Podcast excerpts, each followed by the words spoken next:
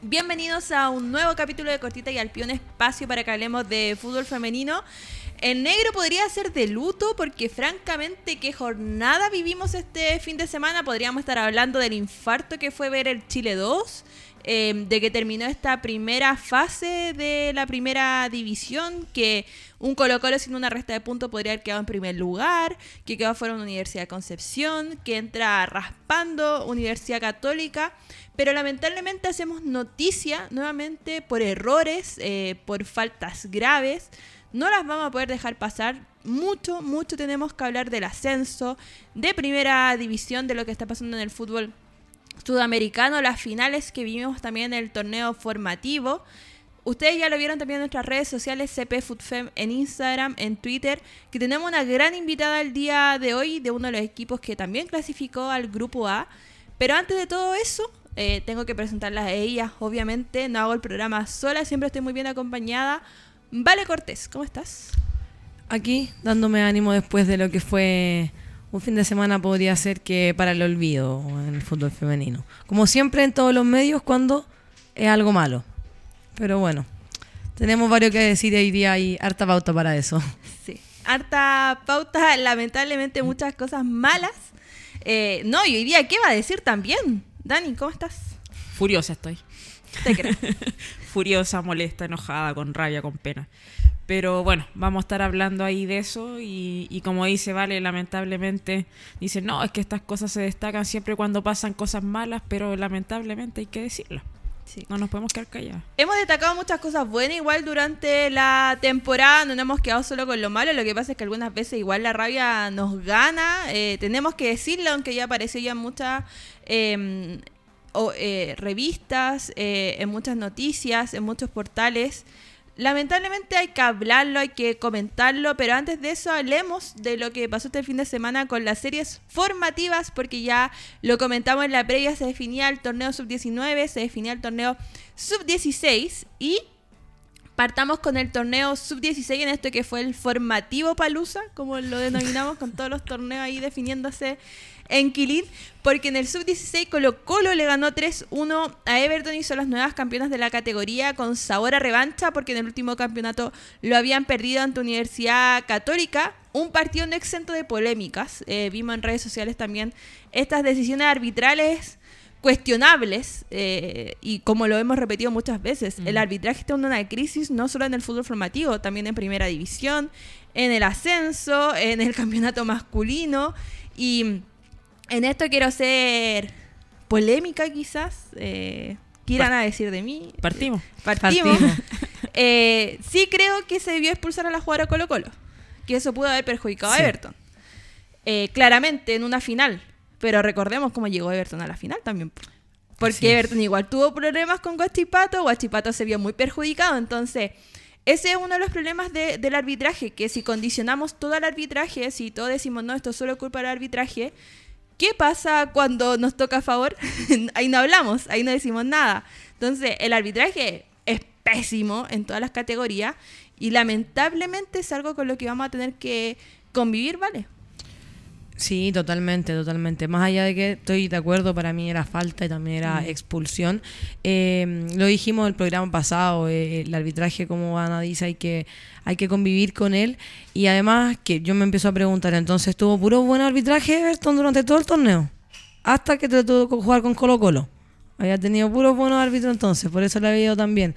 Entonces, eh, hay que tener, empezar, tener cuidado con eso. Está bien, te puede generar una gran polémica, pero no creo que sean de repente las excusas. Tú tienes todo un partido para poder desarrollar y llevar a cabo tu, tu planificación y esa no creo que pueda depender de, de esa jugada. También comprendiendo con, que estamos hablando de series formativas y de la realidad también de la crisis que tenemos acá en el, en el fútbol chileno, en el arbitraje.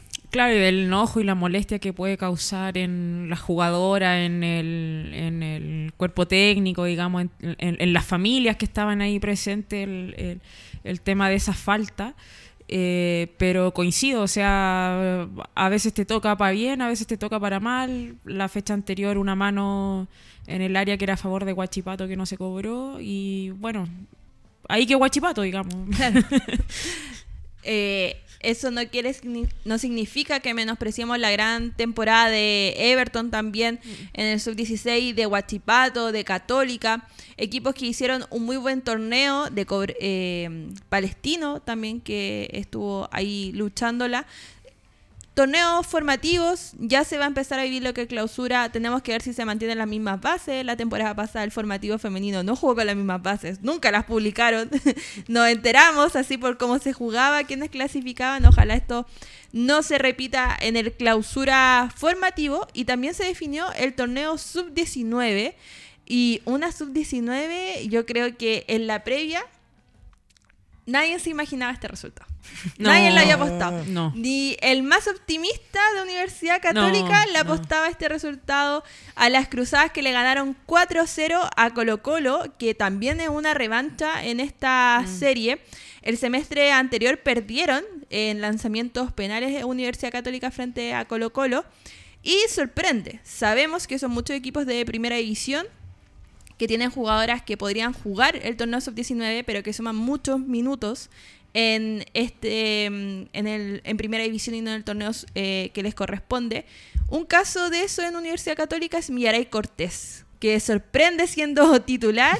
¿Y de qué manera? Porque marca tres goles, fue su jornada, se llevó la copa, la medalla, la pelota, todo para la casa y le ganan un Colo Colo 4-0. Que Dani yo creo que fue un Colo Colo irreconocible. Sí, de hecho, eh, bueno, fue un partido que se transmitió. Eh, y yo leía comentarios de, de colocolinos que estaban siguiendo el partido y que el comentario que más se repetía era, pero, pero ¿y dónde están las ganas? ¿Dónde está la motivación? ¿Qué pasa? ¿Que, que no reaccionan? Ojalá el segundo tiempo salgan con una mejor actitud no salieron, digamos, con, con esta con esta mejor actitud. Entonces, claro, había como un, una amargura, digamos, de decir así como ya, Católica justo vencedor, pero que, que fome perder así, digamos, como si- sintiendo que faltaron, faltaron ganas de su, de su equipo. Era como lo- los comentarios que más se repetían ese día. Sí, estoy de acuerdo, estoy de acuerdo. Además que, ojo, eh, Colo Colo también tenía nombres muy importantes y nombres importantes tanto en la, en la categoría como también en su experiencia eh, internacional en la categoría y en lo que es primera división. A mí me, sorprendió mucho porque eh, hay errores, eh, errores tácticos. De hecho, el partido se abre por un, por un error netamente eh, táctico, una, también una mala toma de decisión eh, en la salida de, una jugadora que para mí es probablemente el, futuro de la selección chilena. Entonces, eh, no, es, sorprendente, no le quiero quitar mérito a Católica.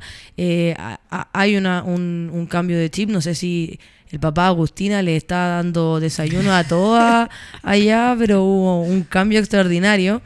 Eh, no, no quiero desmerecer eso, pero eh, es inevitable caer en la sorpresa que generó el, el rendimiento de, de Colo Colo en comparación a lo que venía haciendo. Quiero destacar que algo que quizás puede pasar, Anaí Fuente, que uno de los nombres que están en Colo Colo, Anaí Álvarez, son jugadoras que en verdad hicieron la competencia en primera división este semestre. Anaí Fuente igual estuvo harto tiempo lesionada, estuvo afuera, y quizá una demostración de que tampoco es llegar y reincorporarse. Que detrás del equipo también hay una idea de juego, eh, que no es llegar y sumar a todas las que están en el primer equipo, que eso no te asegura nada. Claro. Porque, por ejemplo, en la UC pudo haber jugado Agustina Ayerman. eh, no sé si Gali Espinosa todavía estaba, pero pudo haber jugado Tali Robner, Cata Figueroa. Yo pensé que iba a gustar, jugar Agustina. Claro, pero ¿qué, qué hace la profe Vanessa? Eh, que en esto, ojo, las únicas dos copas que tiene Católica en el femenino son las dos en el formativo y las dos con la profe Vanessa. Entonces, ojo también ahí lo que significa el proyecto liderado por ella, el trabajo que ha realizado ella. Eh, recalco el ella por algo que vamos a hablar después. Y em, ella también toma la decisión de como, ya, voy a ir con solo Millaray. A pesar de que estaban todas las jugadoras inscritas, que pudo haber contado con todas las jugadoras, decide solo ir con la 10 eh, y de cierta forma tampoco te desarma el equipo. Mm. No le quitó confianza a las jugadoras que jugaron todo el torneo, que habían sumado varios minutos. Creo que por ahí es una decisión súper importante y que le suman mucha confianza a tu equipo sub-19. Es súper inteligente también, bien Sí. pensada, porque cualquiera diría, ya están, tienen eh, training de primera división, eh, tienen esta experiencia y todo, metámoslas nomás para la final porque van a sumar experiencia, van a saber qué hacer y Van a ganar sola. Van a ganar sola, jugando sola. Y, y claro, ella le dio al parecer esta otra vuelta y, y bueno, el resultado que tuvo. Sí, también ganó invicta, no perdió un solo partido este campeonato Apertura, justo vencedor Católica, ¿vale? Justo vencedor Católica y, y ansiosa de ver a los nombres que están saliendo desde ahí, a ver si permanecen también en Católica en un par de años más. Nunca, nunca se sabe, pero eh, hay, hay nombres muy buenos ahí y de ju- jugadoras que de hecho son aún menores también en la categoría, por ejemplo, eh, Baitiare Pardo, que se me viene de forma inmediata eh, el nombre, eh, un golazo y, y un partido muy bueno de ella. Entonces también eh, muy interesada y en lo que empieza a generar Católica, que ojalá eh, la profe Vane se mantenga ahí, porque si no, no sé qué va a pasar con todo eso. Sí. Importante. Importante. El trabajo, me acuerdo de un comentario que, que me hizo una amiga que decía, tan buenos resultados, ¿la estará mirando la selección? ¿No debería ser ese el proceso natural? No sé, porque llegó igual alguien a la sub-20 que poco recorrido tiene. Y se nos viene en sudamericano. Eh, eh, Es la misma amiga que después dijo así como, bueno, en realidad, ¿qué van a saber? de-?" ¿El Sí, mismo? Sí, la que grita Ruth. cada La que grita tiempo. Ruth, Sí, tal cual. Eh, a mí me parece un buen nombre, pero también creo que eh, siendo realista está, está difícil. A quien trajeron no se va a ir antes de lo que, lo que viene ahora. No, no. Así que por el bien de Chile, que nos vaya bien. Que nos vaya bien. O que aguante la profe Vane. que no Aguante, se vaya. aguante, profe. Sí, que no se vaya. Aguante, aguante. Ya, ya, ya llegará, ya llegará. Caerá. Ya caerá. llegará. Oye, nos informan por interno que llegó nuestra invitada, pero antes de pasar directamente mm, con ella para poder dedicarle los minutos que corresponde, tenemos, oye, yo vi N preguntas, N preguntas para hacerle a Vale Rojas, así que ahí vamos a tener que apretar mucho los tiempos. Así que antes de irnos a la entrevista, hablemos de lo que está pasando en el fútbol sudamericano, eh, porque así como también se definió la primera ronda del campeonato femenino chileno, en Uruguay, por ejemplo, Nacional sigue siendo puntero, van invictas con 24 puntos, lo sigue Peñarol con 17 puntos y Fénix con 16, ¿ya? Estos equipos jugaron el fin de semana, también repartieron puntos alejándose de las punteras, que son Nacional, y cuarto lugar para Defensor Sporting, que jugó la última Copa Libertadores con 14 puntos. La siguiente fecha está suspendida. Eh, queríamos averiguar ahí bien el motivo. Mucha, eh, mucha información, eh, poca información oficial. Ya. Así que... Pero, pero igual, igual hay una decencia de suspenderla antes. Eso me parece bastante Claro. correcto. No un día Dadas las circunstancias en las que nos encontramos acá. Tal cual. Claro, así como esperando a ver si empieza o no empieza el partido. No Claro. tuvieron que llegar las jugadoras al estadio para Claro, enterarse. Claro, igual de más que saben si están todos inscritas o no. También, por supuesto.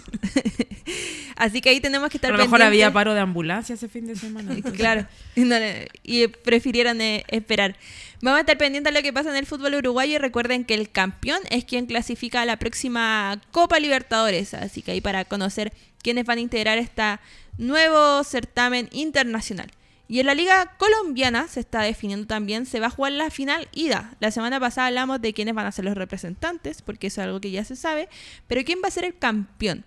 Esta final ida se juega el domingo 25, donde Santa Fe recibirá a en el recibirá a América de Cali y la vuelta será en el Pascual Guerrero el viernes 30, eh, horario a confirmar de ambos encuentros. Un América de Cali que, como comentábamos la semana pasada, ambos equipos buscan el tricampeonato. Una América de Cali que viene con una Catalina Usmen, una fecha FIFA muy inspirada. Y un Santa Fe con una conocida en el fútbol chileno porque está siendo liderado su capitana Gabriela Huertas. eh, vuelve desde la U, una final que perdió, vuelve al equipo colombiano y con su equipo muy fuerte, hay que decirlo. Eh, uno de los equipos que en Colombia está llamando mucho la atención. Es un equipo con historia en el fútbol femenino colombiano, pero una muy, muy buena temporada de eh, Santa Fe. Interesante final ahí. Sí, buena. Va a estar buena. Va a o sea, estar- las dos finales. Y claro, y de vuelta. Un- un- una vuelta un viernes igual, raro. Para el espectador del fútbol femenino. Hay que ver la hora. El fútbol es un espectáculo ahora, dicen. Tengo un amigo que se enojaría por ese comentario. Muy poco bilardista de mi parte. Vamos a ver, el Pascual siempre responde, por lo menos la hinchada de Cali, tanto el Deportivo como el América. Eh, veremos con cuánto público se juega ese partido. Y en Paraguay, lo habíamos comentado, Olimpia cayó 1 a 0 ante Libertad Limpeño en el- la vuelta, en la final vuelta, pero en el global se quedan con este título, ganaron 4-1. Olimpia no solo eh, alzó la Copa de Campeón, sino que también logró el trofeo a la valla menos vencida. Este lo gana la portera Patricia López. Mientras que la máxima goleadora del certamen fue María de Los Ángeles Portillo de Libertad Limpeño con 19 goles. Olimpia y Libertad Limpeño representarán a Paraguay en la Conmebol Libertadores Femenina 2023, que se va a disputar del 5 al 21 de octubre en Colombia. Definido ya. En Colombia y en Paraguay los rivales. Qué mm, amargo salir campeón perdiendo en el partido de vuelta. Estaba, pensándolo. ¿No? Y mm, ¿sabes algo que me llama la atención? Eh, la semana pasada hablamos que podían ser campeonas rompiendo el mayor invicto. Incluso el masculino. No lo rompen, po, porque perdieron. Le empataron. Al final alcanzaron el, el récord de invicto, que es Olimpia masculino, Sí. pero no lo sobrepasaron. No lo superaron. Las mufamos, pero... eh, Sí. Yo- La equidad haciendo su... Yo no me fui a nadie, yo di la información, ¿no? Así ya no pudieron empatar, aunque fuera, no sé, las cosas bien. Claro. Oye, y el torneo peruano falta una fecha para el final de la fase regular y cinco equipos ya aseguraron su paso al hexagonal final. Universitario se mantiene en el tope de la tabla con 36, también aseguró su paso Alianza de Lima, Carlos Manucci, Sporting Cristal y Deportivo Municipal. Así que se vienen los playoffs, donde lo comentamos también en, en jornadas anteriores del programa. Muy parecido al, Al chileno. al chileno. Los seis primeros eh, van por playoff de campeonato y del séptimo al décimo cuarto lugar por el descenso. Y ahora se viene lo bueno. Porque Uh. hay definiciones muy buenas, hay finales, pero lo que está pasando en el torneo argentino realmente es de película. Y es lo que va a pasar por primera vez. Se puede dar un triple empate. El sábado 24 de junio se juega esta definición con tres equipos que van a jugar a las 12 horas y con posibilidades de ser campeón. Estos equipos son Boca Juniors, Guayurquiza y Rosario Central. Eh, lo comentamos la semana pasada que se jugaba una final previa. Se jugó eh, ayer, no, el lunes. El, lun- El el lunes. lunes. El lunes se jugó Boca, eh, Guayurquiza y gana Guayurquiza. Si ganaba Boca era campeón Era campeón. gana Guayurquiza, empata a Boca Juniors y además ganó Rosario Central. Entonces quedan con el mismo puntaje Boca y, y Guayurquiza, que es 45 puntos, pero con 43 puntos Rosario Central. Los tres juegan a la misma hora, eh, van a ser todos transmitidos. Y ojo, que eh, estuve por ahí viendo lo que pasaba en el torneo argentino, cómo se definía, y en ca- nunca se ha dado un triple empate. ¿Ya? A lo más, doble empate. O sea, empate. Y eh, Eso era yo no. esa estuvo buena, estuvo buena. Y eh, se van a partido de definición. No hay diferencia con nada. Partido de definición. Empataron en puto, en partido de definición. así que Sí, ahí bueno, eh, Guay- Guayurquiza tiene un, un partido bien asequible, que es con Sociedad Atlético Televisión, y bueno, Boca juega contra Gimnasia. Eh, y claro, si gana Boca, tiene que esperar que Guay empate o pierda. Si gana Guay, tiene que esperar que Boca empate o pierda. A Rosario Central solo le sirve ganar y que los otros pierdan, entonces va a No, estar ahí, Rosario eh, se están encomendando, pero a todos los santos que... A todos los a todos los rosarios. a todos los que conocen, a todos los que tienen, cada uno. Eh, pero mm, eh, lo que me encanta de esto es ese morbo que no todos los partidos terminan al mismo tiempo y eso es maravilloso. Ay, que va- van ¿Qué, a ver ahí equipo, el- qué equipo va a tener que estar esperando en cancha eh, el resultado? Eso es lo que me genera Oye, más- ot- otra cosa impacto. importante, bueno, estamos hablando de, de los que de la, de la lucha por el título, eh, el tema del descenso. No hay descenso ahora. porque eh, en Argentina por tienen el sistema de tabla acumulada. Ya. Entonces, eh, la tabla acumulada de este primer semestre, digamos, se suma a la tabla acumulada del eh, segundo semestre y ahí recién se ven los descensos. Según la, la tabla acumulada. Entonces no va a haber descenso ahora, va a haber eh, campeona, pero no va a haber descendidas. Siempre la tabla acumulada un problema Un en Argentina. problema. Sí. En cualquier Pero lado que no se entiende. Quizás pasa lo que pasa en el masculino, que dijeron, ah, no, no hay descenso. Se acabó, nadie desciende. Quizás la hacen también el femenino, quién sabe. Un dato no menor a considerar en, en el fútbol argentino es que Lanús, que era el único equipo que no había jugado en el estadio, va a jugar esta última fecha versus Banfield, que es un clásico. Así que los 20 equipos de primera división argentina por lo menos jugaron un partido en su En estadio. estadio. Así que eso es muy importante en Argentina. Para ya ir finalizando, torneo brasileño, el Brasileirao. Comentábamos los cuartos de final la semana pasada, se jugó la ida, Ferroviaria le ganó Internacional 1-0, Sao Paulo y Palmeiras empataron 1-1, Flamengo perdió 1-3 versus Santos y Cruzeiro perdió 1-2 versus Corinthians. Eh, se va a jugar este, desde hoy se empezaba a jugar la vuelta en el Brasileirao. Y también se está jugando el Paulista. En la séptima fecha son 11. Corinthians y Santos lideran con 16 puntos. Pero Corinthians tiene un partido menos. Así que ahí ojo con lo que puede pasar también en el Paulista. Superliga Femenina de Ecuador. La primera fase los comentábamos también. 14 equipos divididos en dos grupos. Partidos de ida y vuelta. En el grupo A lidera las Leonas del Norte con 24 puntos y Barcelona con 23. Ambas ya están clasificadas a la siguiente fase. Y en el grupo B, Dragonas de Independiente del Valle con 25 puntos. Y en segundo lugar, las Guerreras Albas, de las que hablamos la semana pasada, que es Liga Deportiva Universitaria, con 22 puntos. También ambas escuadras ya clasificadas a la próxima fase. Y para finalizar, Liga Venezolana, eh, les comentamos, se jugó la primera fecha, se jugó la segunda fecha, sigue liderando Zamora y el Deportivo Táchira en el grupo A y en el grupo B Carabobo y eh, Adifem. Carabobo que es lo que fue el Deportivo Lara, que Mm. comentábamos, ni el campeón ni el subcampeón de la última temporada van a jugar esta, pero ahí todavía hay jugadoras Hubo en la una Liga Venezolana. absorción ahí de... Sí, podríamos decir un Vial cuando absorbió Universidad de Universidad Concepción. La, la temporada pasada y ahora Universidad de Concepción que absorbió Vial. Claro. Sí. No sabemos qué irá a pasar la próxima temporada con los equipos del sur. Van a volver a resurgir Deportivo Lara. de las cenizas. De las cenizas de, de lo que- Carabobo. De Carabobo. Sí.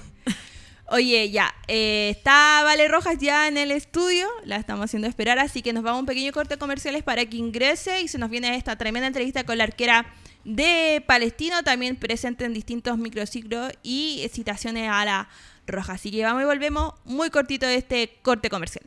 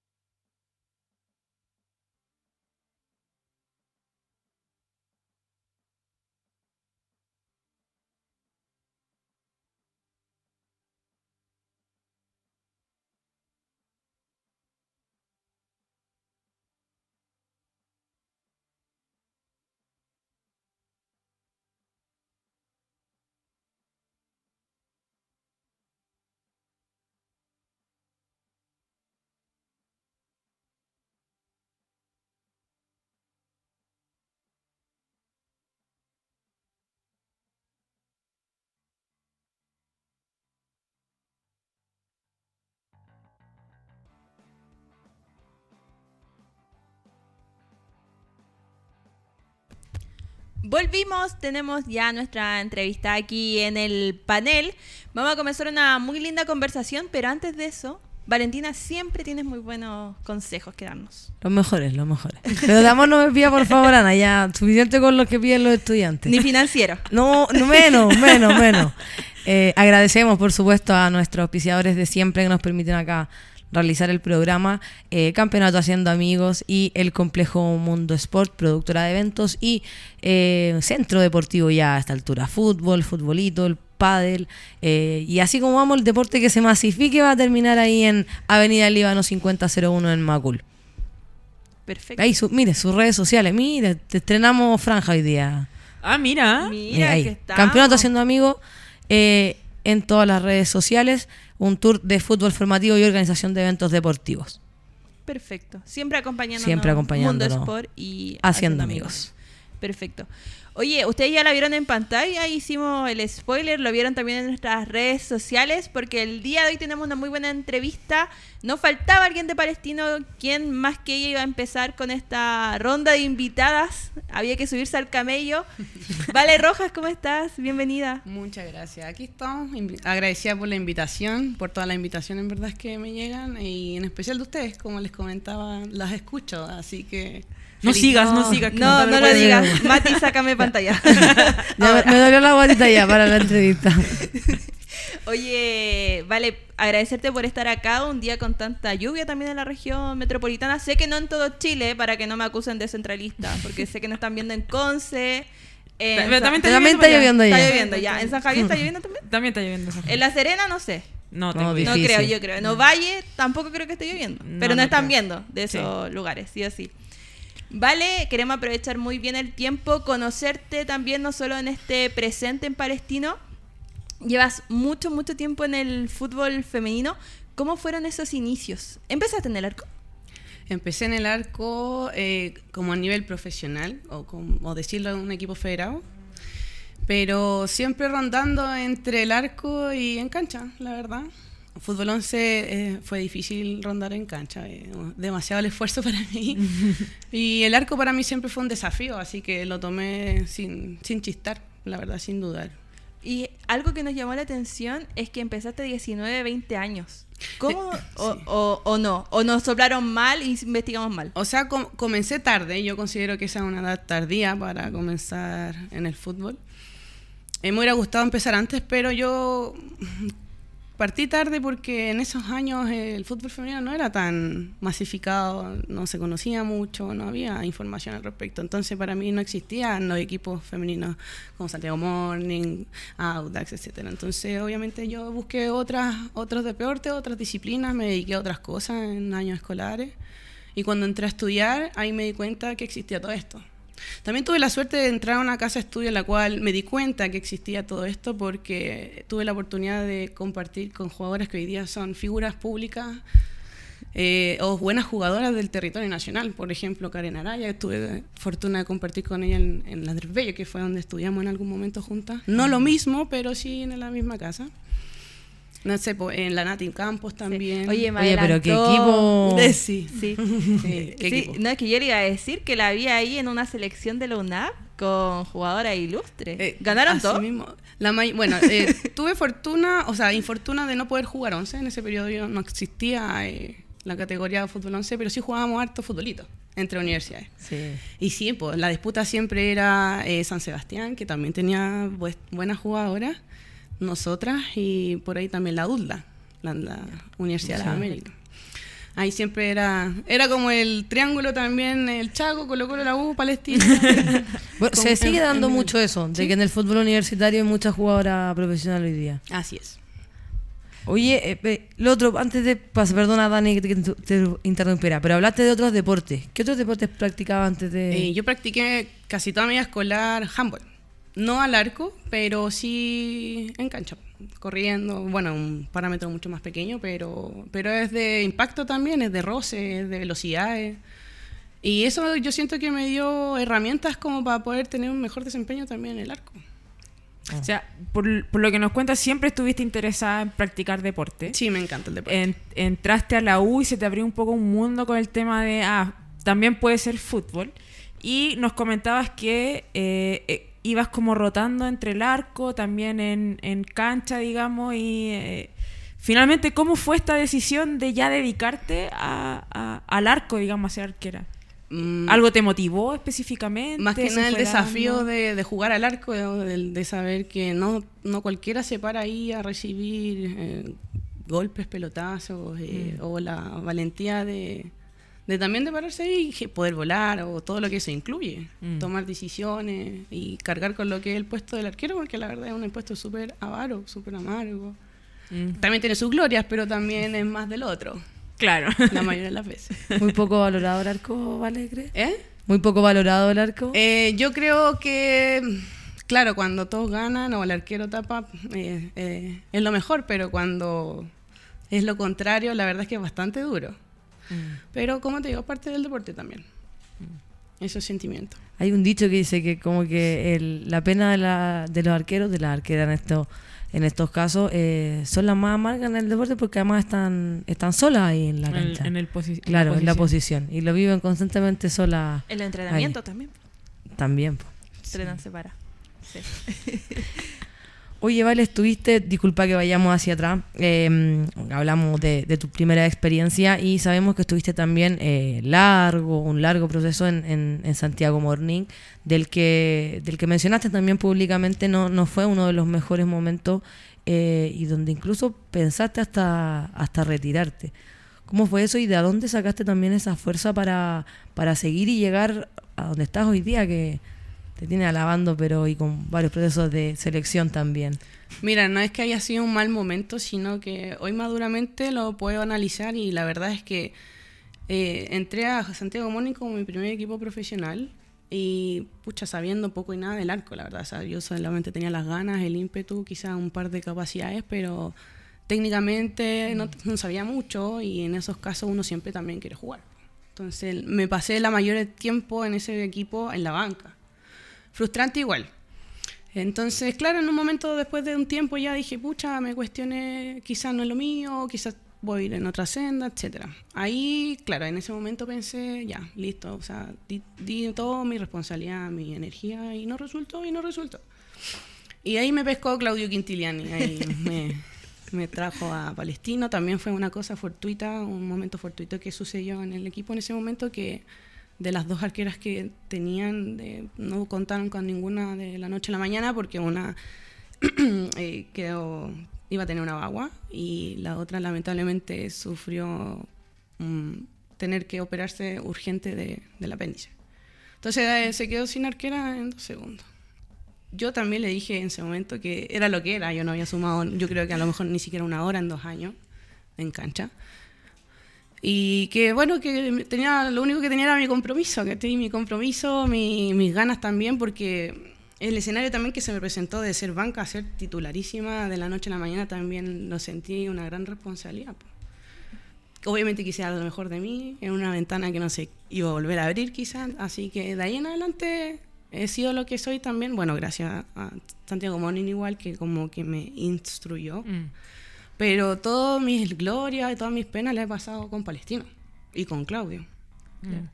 Oye, y respecto a eso, la siguiente pregunta, ¿tuvo una vida eh, arriba del camello? Casi Eh, toda una vida. Sí, po, eh, quitaron la hegemonía Colo Colo en su momento, Sí. eh, muchas penas, muchas glorias también en este palestino. ¿Cómo ha sido ese viaje considerando que, por ejemplo, hace un par de temporadas ya empezaron a firmar contratos, que está en proceso una ley para que se firmen más? Sabemos que ahí no se agota la profesionalización, eh, pero ¿cómo ha sido vivir todo este trayecto?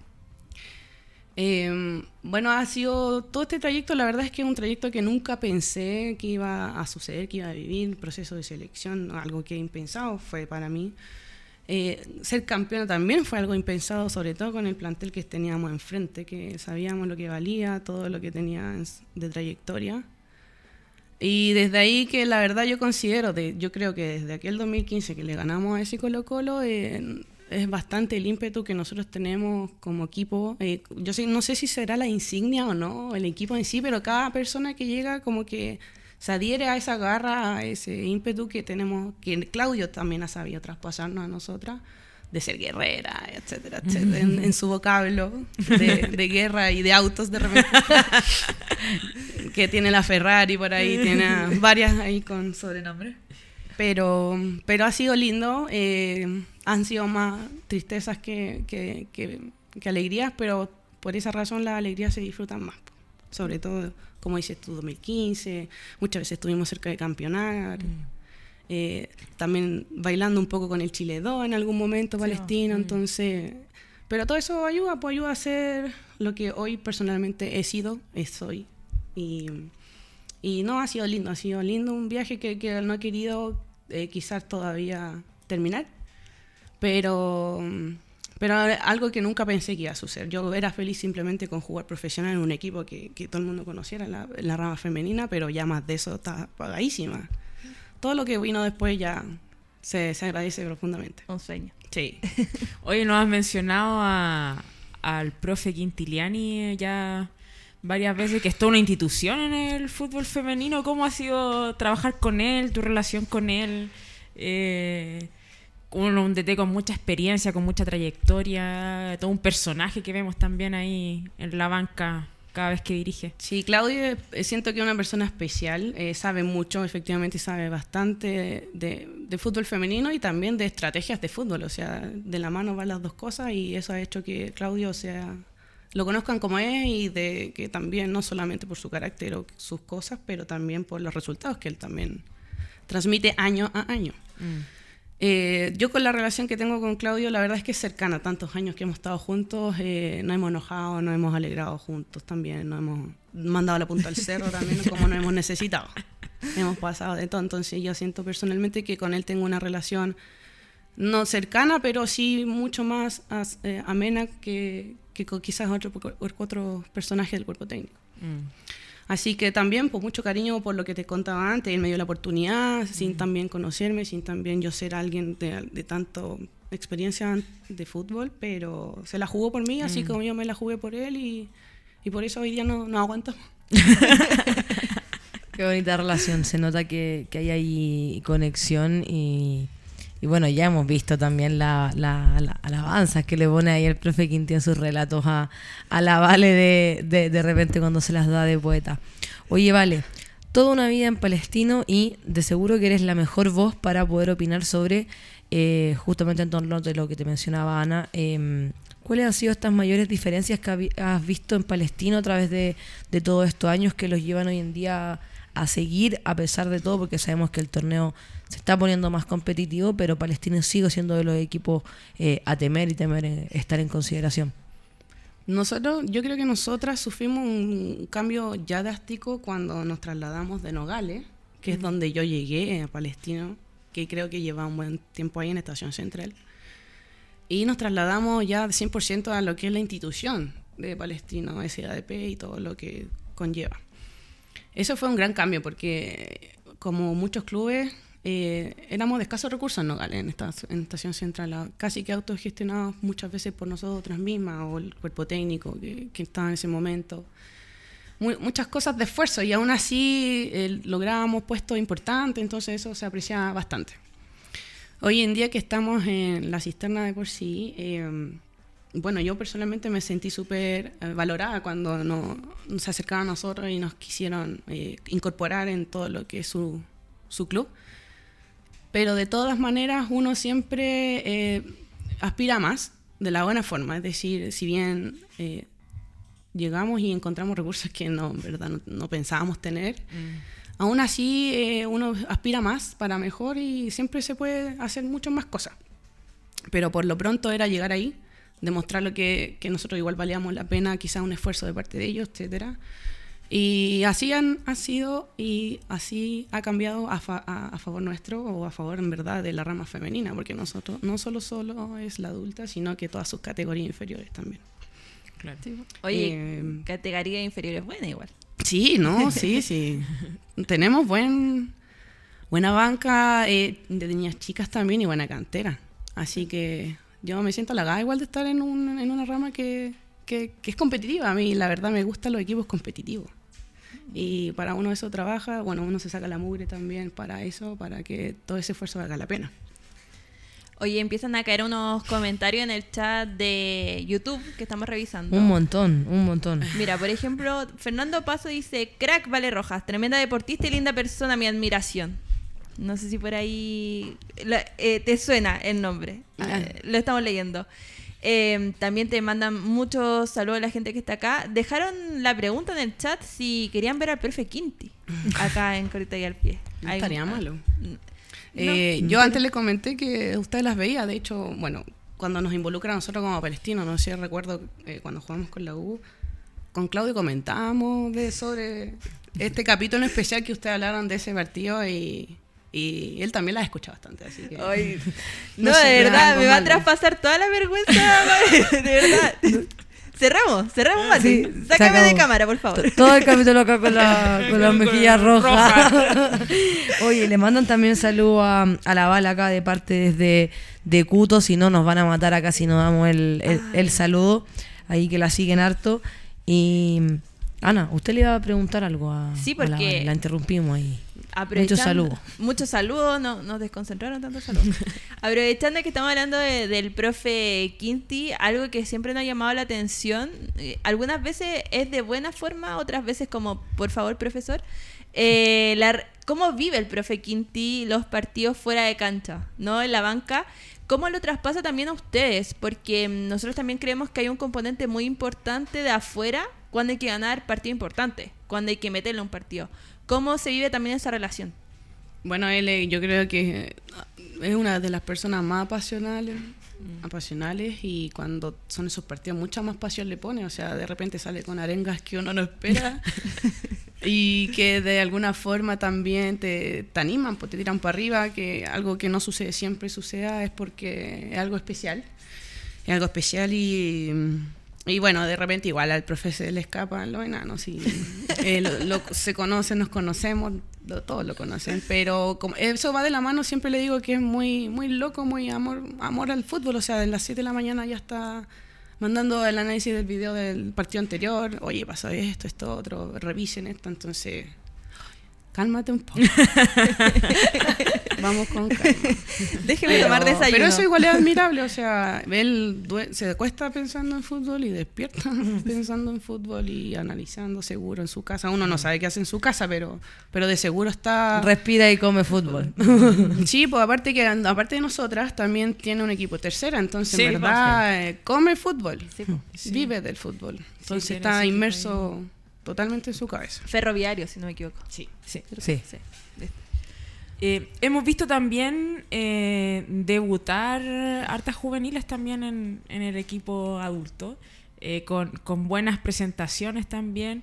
Eh, ¿Cómo ha sido esto también de conjugar tal vez la experiencia de algunas de ustedes o varias de ustedes con estas chicas que están recién partiendo, digamos, en esto? ¿Tienes un rol ahí o sientes que tienes un rol o una responsabilidad especial con todo el tiempo que llevas en Palestina? No siento una responsabilidad por el solo hecho de llevar quizás lo que llevo ahí, pero sí eh, me pasa bastante. Bueno, yo ah, de partida digo que estoy súper feliz de que chicas de nuestra cantera se unan al primer equipo, sobre todo niñas que, que tienen herramientas, que tienen power. Son las. Yo adoro a las chicas que están arriba. No quiere decir que la sub-19 no la quiera, pero, pero eso sí a ellas les sirve para, como para querer también estar ahí. O sea, yo estoy segura que muchas de ellas quieren entrenar con la adulta en el área de entrenamiento.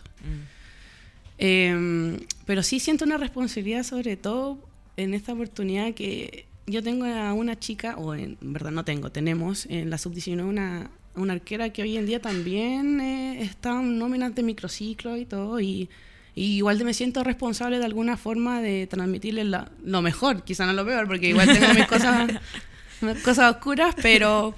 Pero sí, ella tiene un gran futuro, tiene 14 años, 15, y me hubiera encantado ser lo que ella era en esa edad. Entonces sé que tiene para rato y, y o sea, no es lamentable, pero ella lamentablemente me indicó a mí como alguna referente. Entonces, eh, es- peso ahí importante. una mochilona que tengo ahí cargando. Entonces, a la catita le tengo mucho cariño, a eh, la catita Cajarda, que es la arquera de la sub-19, eh, y toda su arquera pero tengo relación directa a veces hasta con su papá, entonces la verdad es que me siento casi que una padrina. Pero así con todas, con Laurín Morales, con la Maite Tapia, con Sabrina Clavijo, Clavijo, con la Perla y otras muchas chicas que también están entrenando con nosotras, también pidiendo su oportunidad y esperándola. Claro. Pero así que súper contenta, súper contenta, dan un aire distinto y se nota cuando ellas entran, porque obviamente entran con muchas más ganas, eh, quieren estar, quieren demostrar. Y eso ayuda, ayuda a todas a remar en la misma dirección. ¿No? Y, y muy buen talento y además que tú decías, le da un aire distinto. Los, se pudo ver, por ejemplo, en aquí rápido el partido con la U, por ejemplo, que ingresaron, Laurin estuvo prácticamente todo el partido eh, y se hicieron notar. En torno a eso y que tú mencionabas, me gustaría haber tenido quizás las opciones que tenía Catita. Le mandamos unos, unos saludos a la arquera ahí de la 10 19. Eh, ¿Ves algún cambio justamente entre estas chicas que han tenido la opción de comenzar más temprano, que se pueden ahora alimentar distinto, que se está profesionalizando más en comparación a las otras? Sí, totalmente. Tienen, yo siento, una ventana mucho más grande de oportunidades. La verdad es que todo lo que, todo cambio ha sido hoy para ellas, la verdad. Eh, que tengan la oportunidad, yo creo que muchas de ellas hoy en día, y espero que ojalá se vayan fuera, o sea, o sea, yo no quiero que me quiten la Maite Tapia, pero si me la quita Europa, yo feliz. Claro. Me acordé del profe, profe Aguayo. Aguayo. Que se vaya, que se Todas, vaya, todas. dice. Que se vaya, no, como no. 15 jugadoras. O sea, quizá, bueno, mi sueño era, que ya no es sueño, eh, haber estado en selección, pero también mi otro sueño hubiera sido quizá debutar eh, o jugar en el extranjero. Mm. Eh, bueno, las cosas se van dando distintas, pero, pero yo, yo sé que ellas tienen esa oportunidad y, ah, pucha, feliz por ellas, feliz que hoy en día el Palestino esté en el club y que le den todas las oportunidades, los regaloneos que van a ser para ellas finalmente. Mm. Y yo disfruto nada más que construyendo ese camino. pues. Y mi equipo entero, la verdad, el adulto entero. Qué bonito. Sí, sí, sí, qué, qué Qué bonito, bonito. sentido y de pertenencia con Palestino. Sí, y- Sí, es que estoy muy agradecida al equipo por todo lo que he logrado. Como te digo, no, no soy lo que sería hoy en día si no fuera por el, por el equipo y por todas las personas que pasaron en el equipo. Sí, han, han ido variando, jugadoras, cuerpo Claro. técnico, dirigentes. ah, no, pero, pero sí, po, todos han remado para que yo personalmente sea lo que soy hoy día. Mm. Oye, me voy a apropiar de una pregunta de la pauta. Eh, yo Es creo que que, lo mencionó. No, eh, no, no sé la misma, pero es que siempre lo he dicho, voy a pasar la vergüenza, es más, no voy a mirar a Vale mientras lo digo. Em, que yo siempre he planteado que creo que tú eres de las mejores arqueras eh, en el mano a mano. Eh, con muy buenos reflejos, que sale a cortar muy rápido. Y algo que me, me dejó cuando lo volví a pensar es que vino la chama y la chama habló del futsal, de cómo el futsal le ayudaba a ella en distintas eh, necesidades que le da el fútbol. Y en ese equipo estabas tú también. Tú también jugaste futsal. Eh, ¿Crees que el futsal ha aportado en eso o en qué ha aportado el futsal en tu desarrollo en el fútbol? Sí, o sea, el futsal obviamente me ayudó a desarrollar ese tipo de destrezas.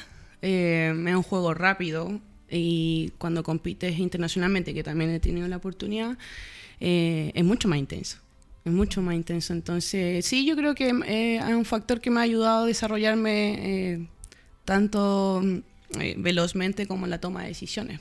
Yo creo que también, sin dejar atrás el tema de- del handball, es yo- eso también yo creo que me ayudó bastante. Eh, eh, también es un, es un deporte de, de fricción y también de, de cambio de velocidades.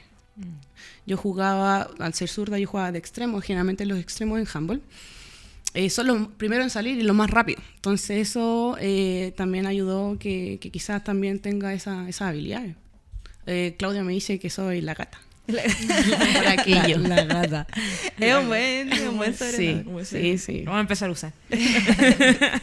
Al comentar los partidos. Claro, por supuesto.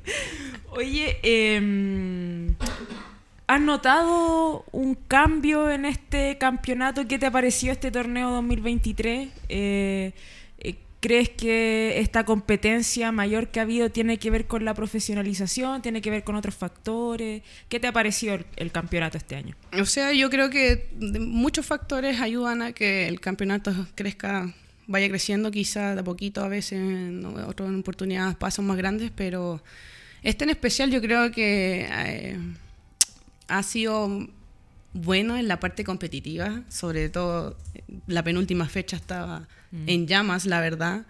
Eh, y uno espera que los torneos sean así, que te tengan en suspenso, que, que quizás no sea tan fácil de estar de los siete para abajo, de los siete para arriba, que no se note tanta diferencia. Eso es lo importante. De hecho, eso es bueno. O sea, estar nervioso es saber si que hay fuera o dentro. O sea, esa es la presión que uno necesita para, para mejorar, para querer mejorar también. Entonces, me gusta el formato, me gusta que, que, que Católica, que clubes como Católica hayan apostado a una inversión grande. A veces se pierde, a veces se gana en cuanto a decisiones de ese estilo, pero lo importante es intentarlo y darle de la mano esa oportunidad a las niñas también. Pues, o sea, muchas chicas de región se vinieron a Católica apostando por un proyecto lindo y uno arriesga muchas cosas. Entonces son decisiones importantes para toda la gente, para toda la lista y para todo lo que concierne el fútbol femenino. Así que sí, estoy de acuerdo. Oye, em, vale, yo, perdón, pero hablábamos hace rato, lo quería preguntar, eh, porque mencionaste por ahí los pasos, brevemente, el paso de selección, probablemente después Ana te va a preguntar por eso. Em, pero tuviste una experiencia eh, poco conocida en porque no somos un país futbolizado como lo hablamos siempre, eh, en los torneos con Mebol Evolución. Ah. Fuiste a, Sí. a- Era un torneo de, de- de arqueros, fuiste la representante, la representante en Chile. Eh, ¿Cómo fue esa experiencia? ¿En qué consistió? Aparentemente eres bien hábil con los pies, asumo por, por cómo fue. Eh, mira, eh, primera vez que asistí a ese tipo de evento eh, el año pasado porque he competido dos veces a nivel nacional y la primera no, no clasifiqué, fue una chica vial. A ella le fue bastante bien esa vez, creo. Y yo, bueno, hablé con ella y la verdad que me dijo que era algo bastante entretenido y bueno, me surgió, me motivó para que querer ganar en la competencia nacional, que, que decidía quién iba para allá finalmente. Y, y nada, pues me tocó la opción. eh, fue una experiencia súper linda. No me fue para nada bien, pero la disfruté bastante porque es otro tipo de evento, ligado al fútbol, pero relacionado 100% a lo que yo hago, que es el arco. Entonces, eh, claro, ahí me di cuenta y a mí me ayudó bastante a identificar quizás falencias que, que, que a lo mejor no, no podía ver con claridad. Más allá de estar parado en el arco y atajar y volar, eh, son muchas cosas que la gente obviamente no, no, no, no sabe, pero son, son importantes. Entonces, eh, bueno, eh, hice bastante gente amiga, estoy muy feliz de eso eh, y me encantaría volver a asistir a eso, sí, pero obviamente en esta oportunidad no solo a participar, sino que también... a Ahora como la gata. Ahora voy con otro, con otro nombre en la espalda, Con otro, con otro bagaje también. Ahí, con otro pelaje. Oye, pero eh, eran distintas pruebas. eh, ¿Qué onda? ¿Qué... Las batallas de arqueros son dos arcos enfrente en, en una distancia determinada eh, por tiempos determinados y es, bueno, básicamente es hacerle goles al, al arco contrario. Tiene sus reglas y también tiene su tiempo, es decir, por ejemplo, tengo tres minutos para hacerle goles y el que más hace goles gana. Entonces, obviamente, tú también tienes que tomar decisión en base a cómo le pega, si es zurdo, si es derecho. eh, captarle un par de golpes antes de conocerlo para cachar bien qué onda él o el contrincante en general. Y claro, pues ahí me di cuenta que si bien soy súper rápida en reacción, pero no tenía un buen golpe. La otra arquera eran todo lo contrario, pero tenían un pie hermoso. Entonces, hay a veces que hay que buscar, no muchas veces calidad o cantidad o viceversa. ¿Y el arco era de fútbol? Era de fútbol, ambos dos. Entonces, mm, las condiciones eran más que nada distintas, pero lo- los parámetros eran los de siempre. Los de siempre. Yo creo que el segundo tiro habría estado tirado en el suelo riendo. francamente. Oye, ya en los 10 segundos ya me... met- 15. Sí. Oye, eh, mira, mucha gente sigue mm, comentando y mm, quería hacerte una pregunta que dejaron acá. Nati Contreras. ¿Vale Rojas ve fútbol internacional? ¿Le gusta? Mira, sabía que me iban a hacer esa pregunta. De hecho, estaba pensando en la sala de espera que respondo. Voy a ser honesta. Eh, no veo mucho fútbol femenino internacional, pero lo veo.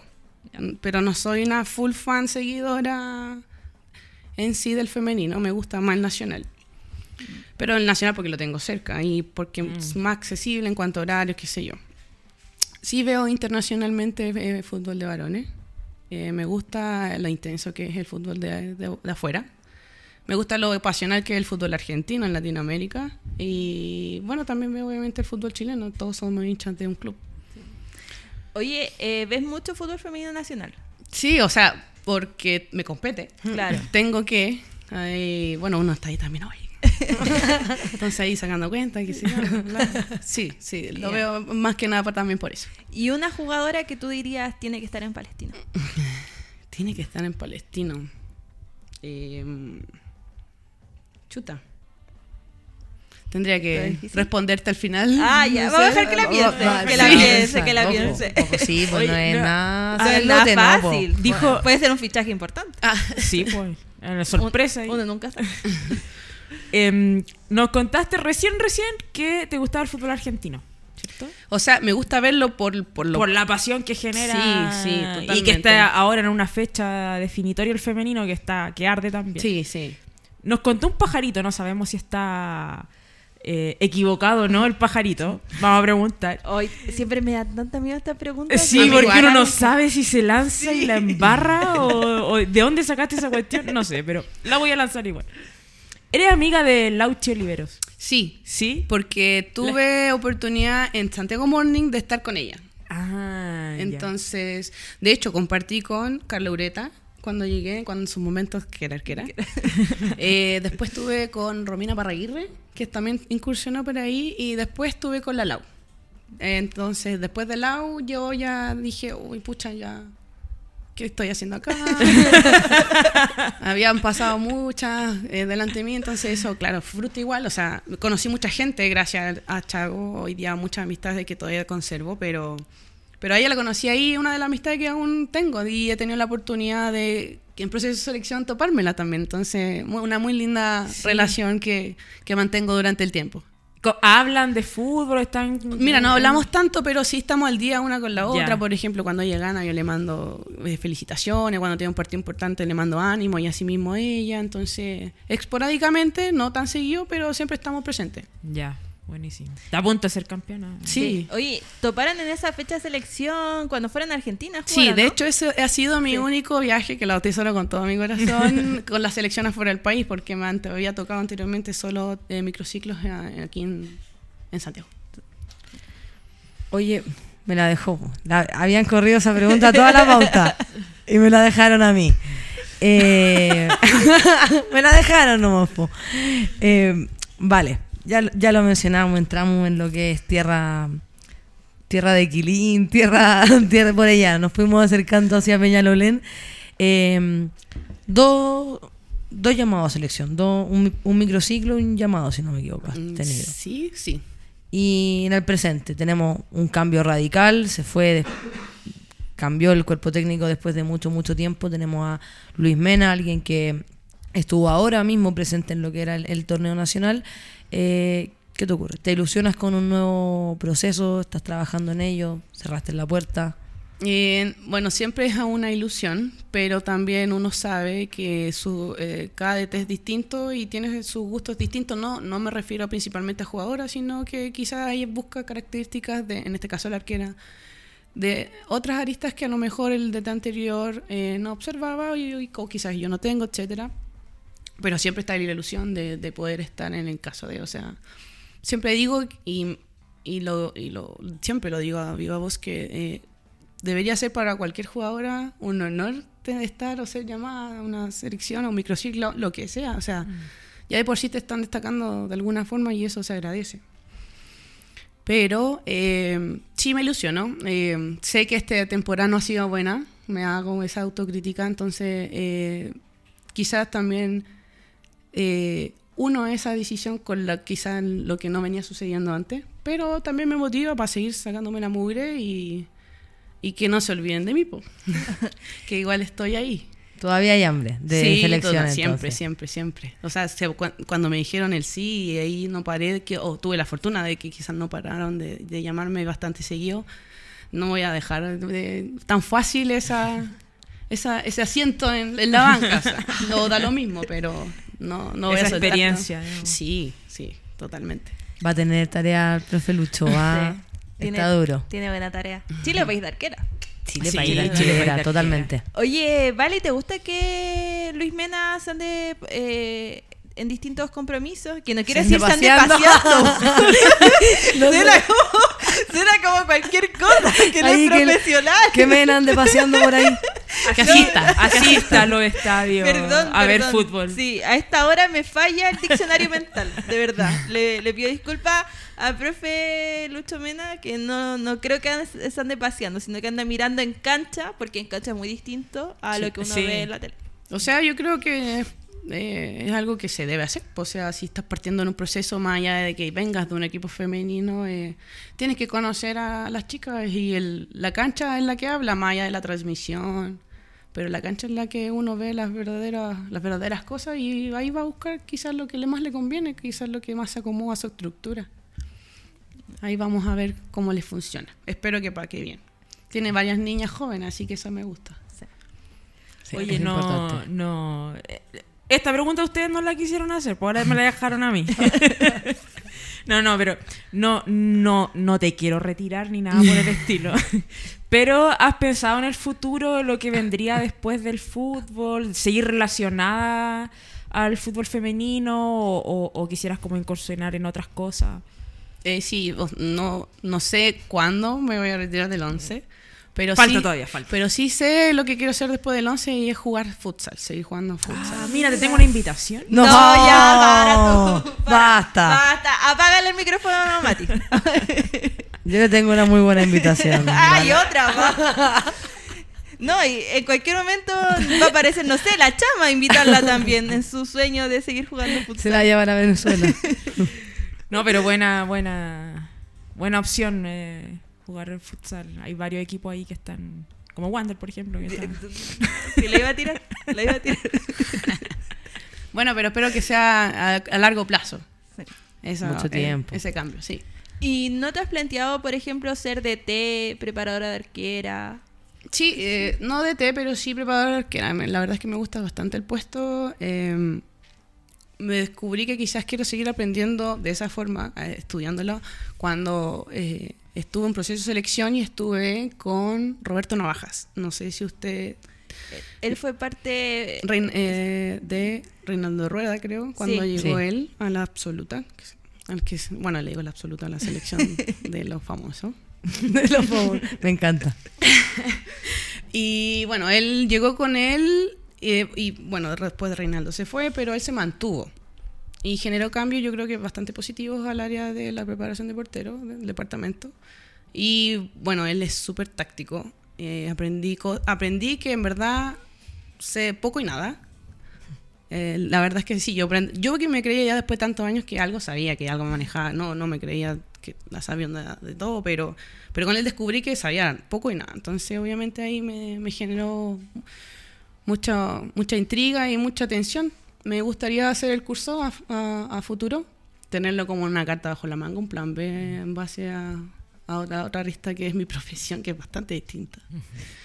Pero sí, me gusta bastante, lo haría, lo haría feliz en algún momento.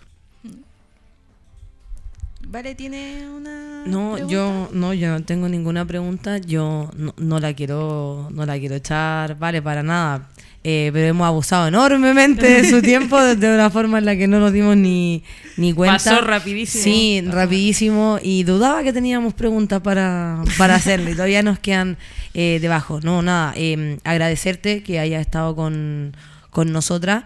Eh, también invitarte aquí, dejarte el micrófono abierto para que te dirijas a todos los hinchas, las hinchas de, de Palestino, en lo que es eh, esta previa de un fixture que todavía no tenemos, pero que estamos todos ansiosos esperándolo. Sí, es que es un fixture que te da un segundo aire, porque al final es una segunda oportunidad de hacerlo bien. Solo que ahora con, con los mejores. Claro, claro. Y están ahí, están ahí mismo. Dentro Sí, de los bueno, mejores. aprovecho de mandar saludos. eh, aprovecho de mandar saludos bueno, a toda la gente que está mirando el programa. Gracias por sus preguntas. Gracias a la gente amiga que me está mirando también. Les mando un beso a todos. Gracias por siempre su apoyo, que son generalmente familia, amigos, etcétera. Y eso, pues, agradecida por la invitación. Como siempre les dije, o sea, me siento afortunada de que me inviten a este tipo de cosas. No, no es mucho lo mío, pero me hace sentir especial. Ay, muchas gracias, vale. Pero a pesar de que hayas dicho esto, no te voy a dejar irte. Me debe una respuesta. Ah, uh, ¿verdad? La jugadora que quieres fichar. Eh, a ver, ¿quién me gustaría traer a mí? ¿Tú- ¿Te refieres en cualquier posición del, del Sí. campo de juego? Sí, una sola jugadora. Eh, me gustaría traer a la Anaís Álvarez.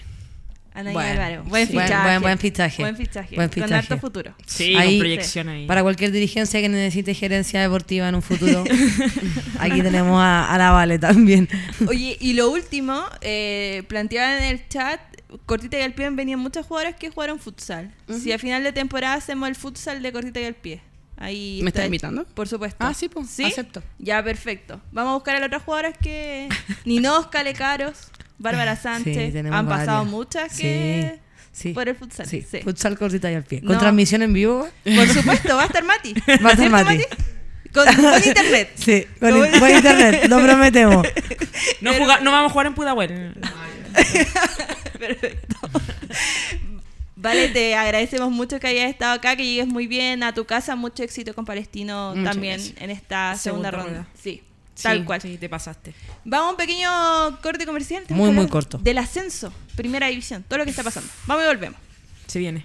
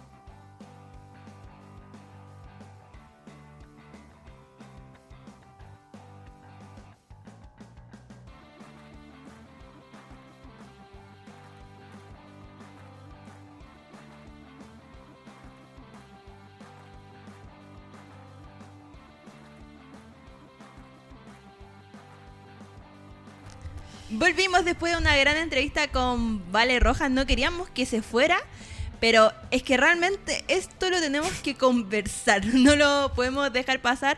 Volvió el ascenso más de 200 días.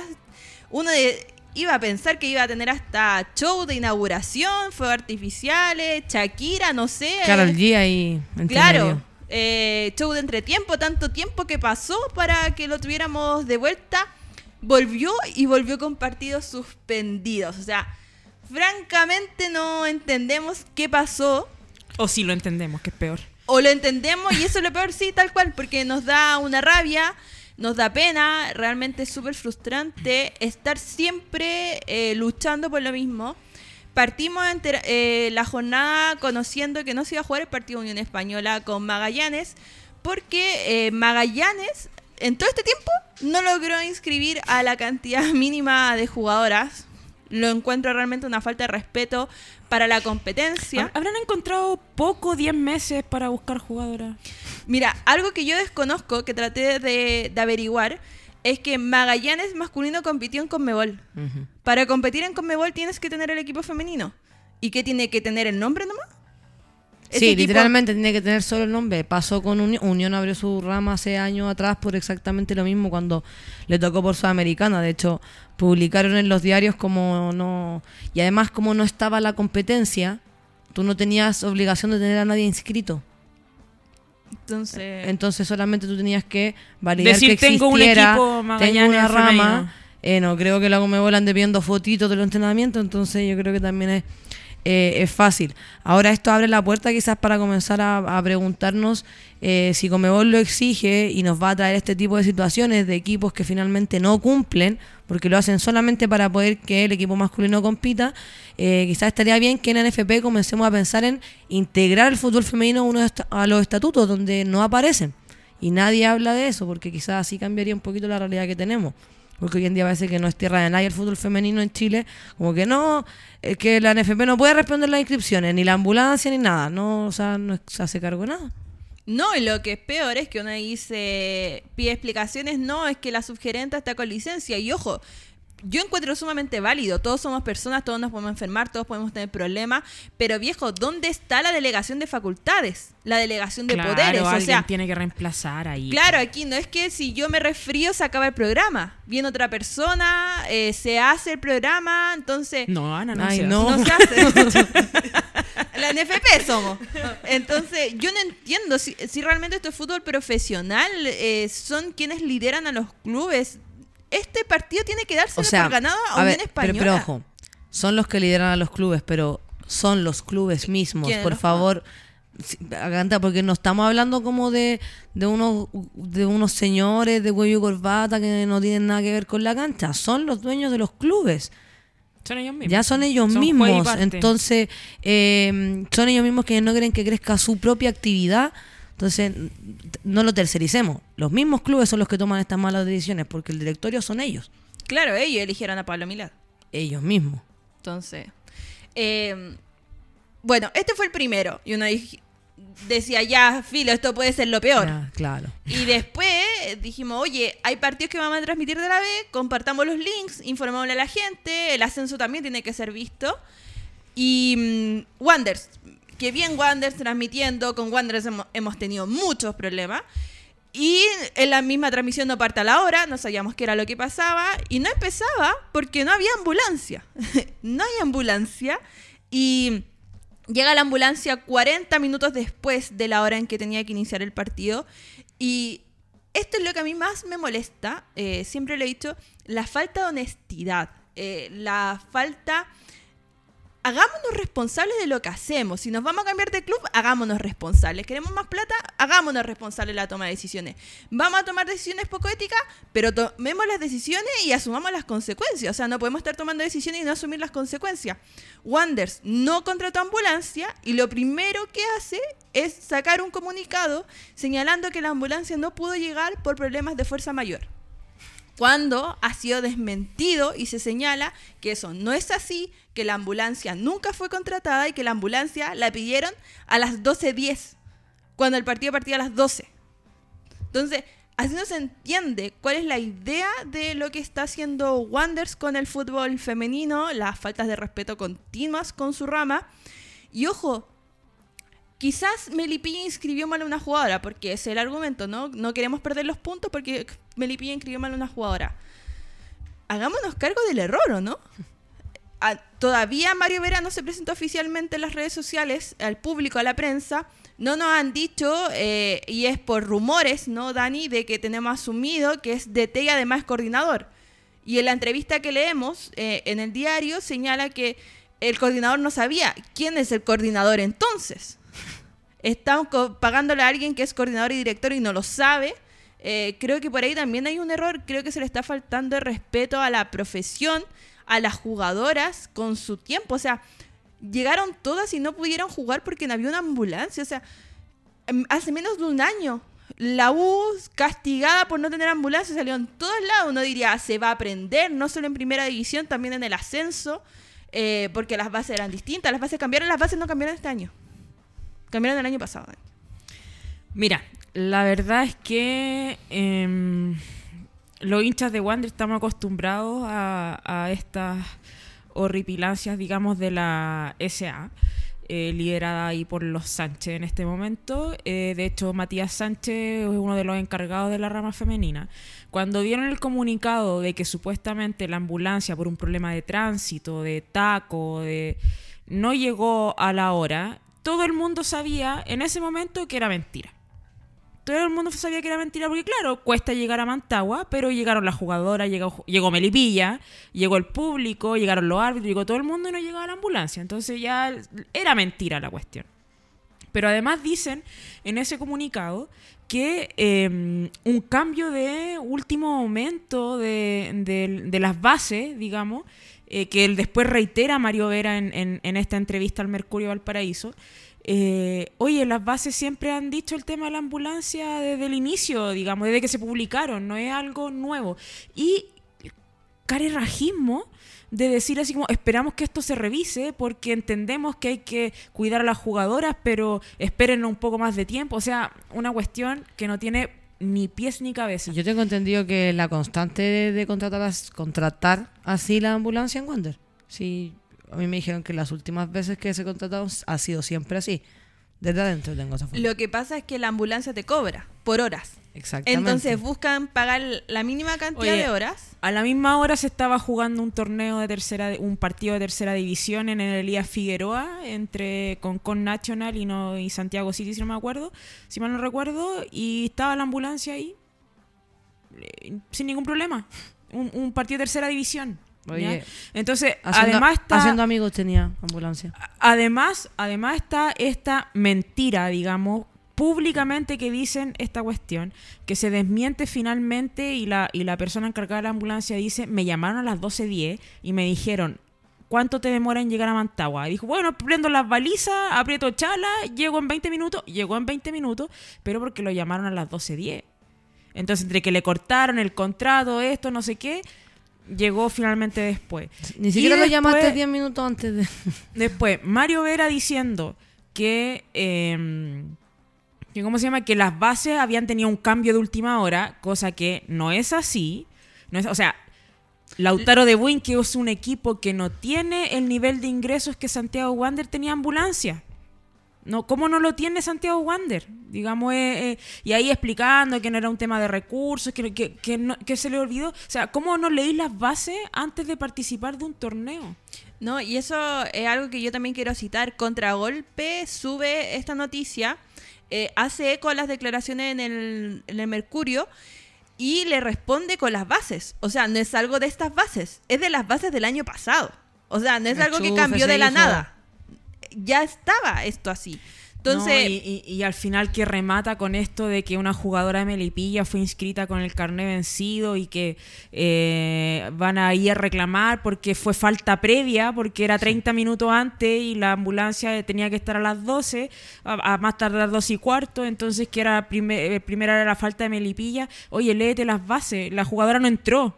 No hay pérdida de puntos porque el jugador no entró, no se jugó el partido, o sea, Y si se hubiese jugado, lo pueden reclamar, por supuesto, así como lo reclamó Puerto Montt, como lo reclamó Cobresal, que tuvieron un fallo favorable. Entonces, realmente no se entiende. Tampoco queremos dejar pasar lo que eh, lo de Temuco Ñublense, que llegaron los equipos a la cancha, no habían árbitros. Eh, hay un paro de árbitros hay en el sur, por eso no afectó a todos los eh, partidos de este campeonato, no solo el ascenso, sino que también en primera división, por un tema muy importante que está pasando con los árbitros en el sur, que por ahí trataron de explicarnos un poco, se está tratando de tercerizar el servicio de árbitro, eh, hay mucha disputa, entonces, nuevamente, cosas externas afectan al femenino. Y agradezco que los medios de comunicación masiva, ¿no? que esto aparezca en televisión eh, pública, que aparezca en distintos portales, que se hable de la vergüenza, que es ver lo que pasó con Santiago Wander, la vergüenza de ver a jugadoras que cumplen con su obligación de ir a jugar un partido de fútbol,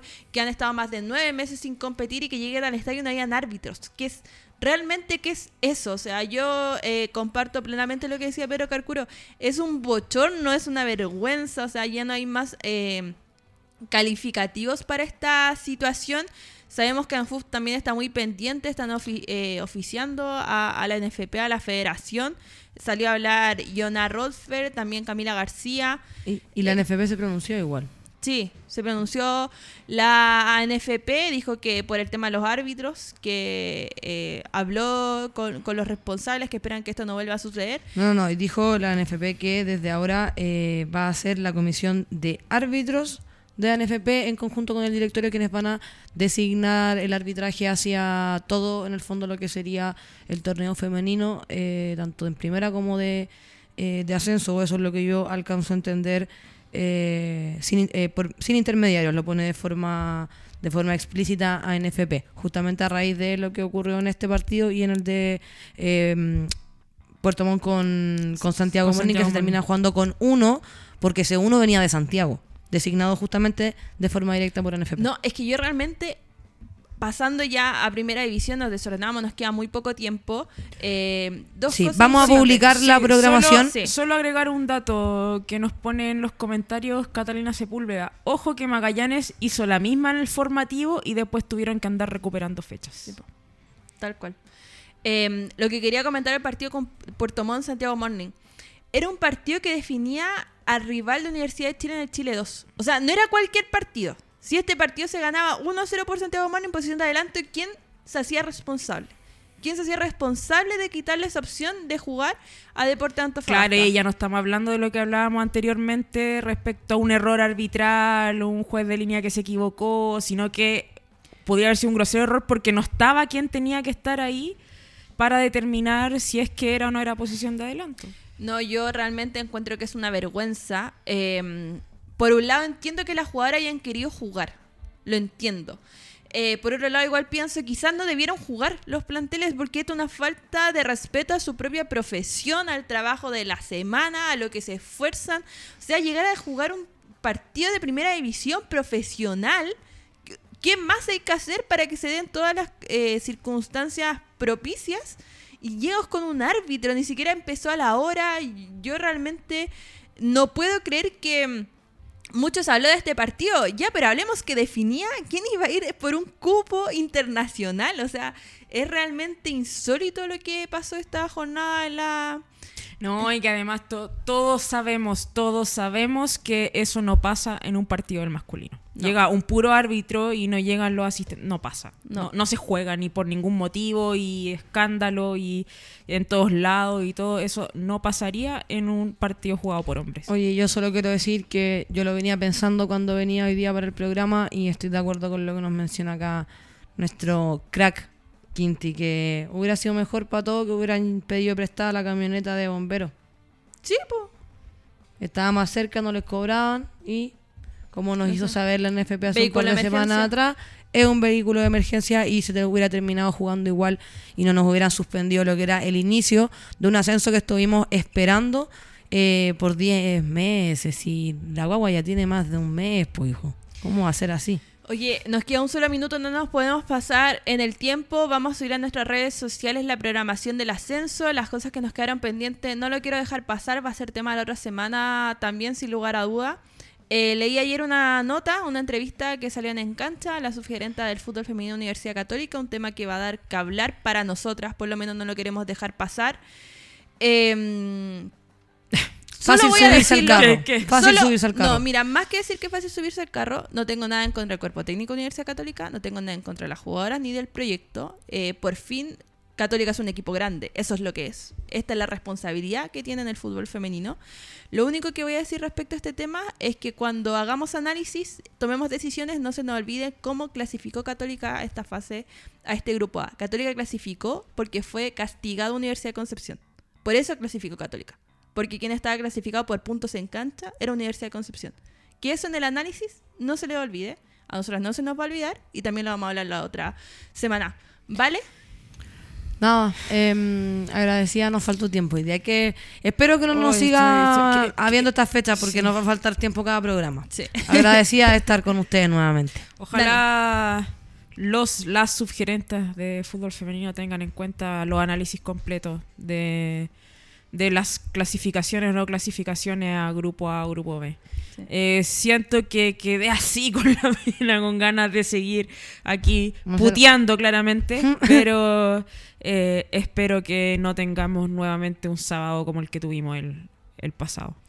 Tenemos mucho que hablar la próxima semana. Recuerden seguirnos en CP Foodfem en Instagram, en Twitter, también en nuestro TikTok con las cosas que estamos subiendo. Nos vemos la próxima semana y quizás nos vemos en cancha también con el ascenso femenino. Gracias, Mati. Saludos a Nati. Eh, creo que en Ovalle no está lloviendo, en La Serena tampoco, en San Javier se va a poner a llover y en Concepción sigue lloviendo. Así que saludos a todos. chao, chao. Chao.